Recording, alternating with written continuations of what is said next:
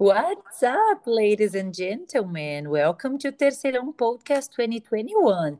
This is teacher Renata speaking, and I would like to thank you all for joining us today because this podcast is designed for you.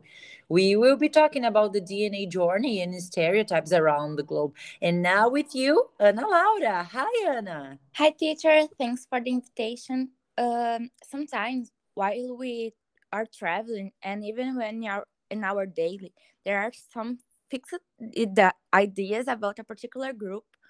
So this type of behavior generates some cultural prejudice. To my way of thinking, uh, those acts make a small way of thoughts. All over the globe, we have a million of million of different culture. In other words, it's a extremely wrong, limit, limited disease in a tie, stereotype.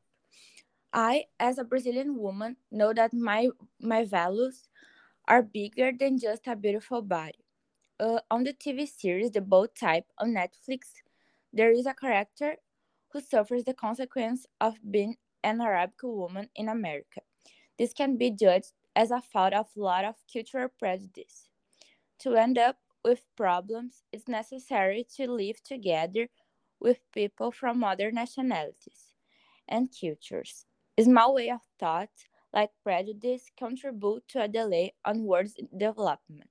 Also, it decreases the chance of connecting with the rest of the populations.